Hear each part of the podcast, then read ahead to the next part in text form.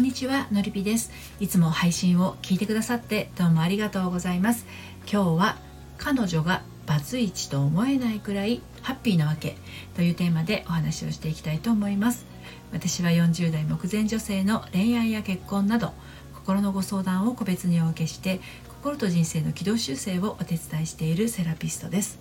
はい。あの人確か離婚したんだったよね。子供もいて大変なはずなのになんだかいつも楽しそうなんだよな。あんな彼女を見ていると我慢して結婚生活続けている自分がアホみたいに思えてくるくらい。離婚ってもしかしてハッピーになれるの？なんてね考えているあなたへのメッセージになります。はい。まあ普通離婚した人ってねなんかこうどんよりした雰囲気というか幸打ちそうな感じがするというかまあビクビクこわごわした感じっていうか元気のない表情をどこかに持っていたりすると思ってたんだけど。でまあ人の先入観って恐ろしいものでね。なんだか離婚したら元気がないっていうのが定番みたいになっていたりしますよね。だけど一概にそうとも言えないのが女心というか男女の心の機微というか。はい。今日はあの人離婚したよね。なのになんであんなに幸せそうなのと言われる人のお話です。何を隠そうね。40歳で離婚した私もどちかどちらかというとそっちタイプだったんですよね。うん、と言ってあの今日のお話は決して離婚を推奨するというものではありませんので誤解のないようにお願いします。はい、ということで今日も3つに分けてお話をしていこうと思うんですけれど1つ目が離婚を選ぶ女って2つ目が振り切ることができたか。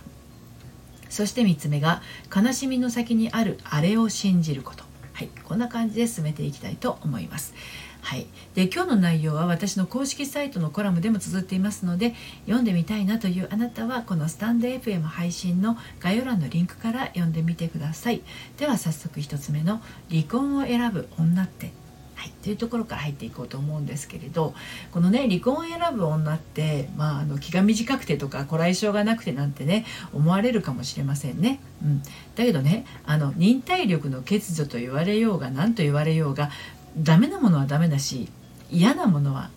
嫌なんですもの。はい、というのはまあこれ女性側から離婚を切り出した場合でしょうね。旦那さんから離婚を切り出された場合はまたちょっと違うかもしれませんがそれでも一旦落ち込んだ後自分の人生の舵取りに集中できた女性はこれねやっぱり勇者なんですよね。うん、良くも悪くも強いんです。はい、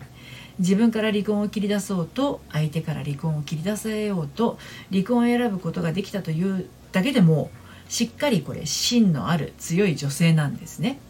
うんまあ、ある意味強くなきゃやってらんないなんて気持ちもあるんでしょうけれど、まあ、それくらい離婚したってってねあの心が生傷だらけだったりするんですよね。これは例えば自分が自分から離婚を切り出したとしてもですよ、うん、全く傷つかないなんてことそれはやっぱりありえないんですね。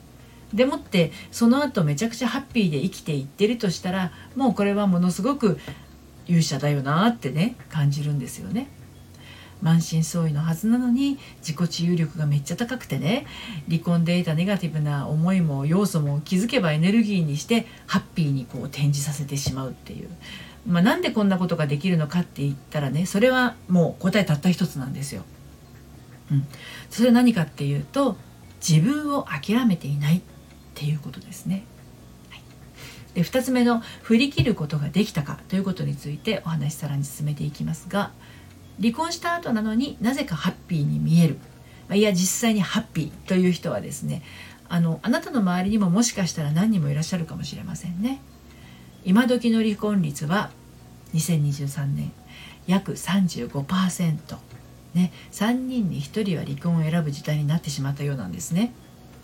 離婚理由は多種多様ですけれど離婚したからといってその人の人生がおしまいになってしまうわけではありません。当然ながらね。うん、むしろその離婚からの方がねこれから先の人生長かったりもするんですよね。なので自分を諦めていないっていうことは離婚した後にとっても大切なパワーとなります。この人との結婚生活はもう諦めた。けれど自分のことは決して諦めない。もちろんそこに至るまでいろんな葛藤があったと思います。だけどそこに至った人は多分ね一切合切振り切ったんですね離婚によってまとった負のオーラを脱ぎ捨てて独り立ちした自分を真っ先に自分が称えることをしたんです。振り切って進むって大切なんですね。もう亡くなってしまった離婚前の家庭にすがりついたところで生まれるのは虚しさと悲しみだけ。人によっては怒りの気持ちに苛まれるかもしれません。そんな感情に振り回されながら離婚後の道を歩いていてもそりゃ周りからハッピーなんかに見えるはずありませんね。傷ついてまだ立ち上がれない。一歩踏み出すエネルギーがまだ湧いてこないという人はハッピーになるエネルギーを今蓄えている時期です。そんな時は無理に笑顔にならなくていいんです。今までの過程で我慢したり耐えてきたりした分今は自分の心の傷を癒すことに集中しましょう。きっと幸せがやってきますから。そして最後に悲しみの先にあるあれを信じることについてお話をして今日の配信を締めくくっていこうと思うんですけれど、ま、そうは言ってもドツボにはまったままでいると悲しみの先には悲しみしかないなんてね悲観的になってしまうのは無理もないことです。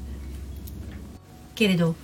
ここは心を癒してそして頭を切り替えていく必要があるタイミングなんですね。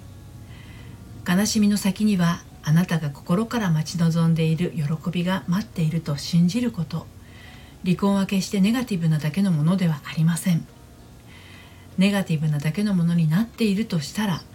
選んでいるものがネガティブなだけです。そしてそれを選んでいる自分がまさにそれを選ぶことが自分にふさわしいと思ってしまっているそのことそのものがネガティブの発生源でもあるのです。心が傷ついたらどうか癒すことを優先しましょう。心が元気になると何でもできるかもしれないという気持ちが生まれます。このかもしれないが大切なんです。絶対無理。絶対できない。私にはダメというね大きなバッテン否定の気持ちに隙間ができた証です。できるかもしれない。大丈夫かも。ダメじゃないかも。少しならいけるかも。その可能性の種があるのならそこから芽が出て茎が伸びやがて花が咲くでしょう。その種はあなたにもあります。今たとえ悲しみや苦しみのど真ん中に心が落ち込んでいる状態だったとしても先に進みたくても空回りしちゃう。どうしても一歩が出ない。という方がいらしたらお話をお聞かせくださいね。今日は彼女がバツイチと思えないくらいハッピーなわけというテーマでお話をしてきました。私も離婚後そんなに楽しそうならうちも離婚しようかなと言われた経験があるくらいでした。でもしっかり一度落ち込んで這い上がるという経験をしています。今まさにドツボにはまっているというあなたはね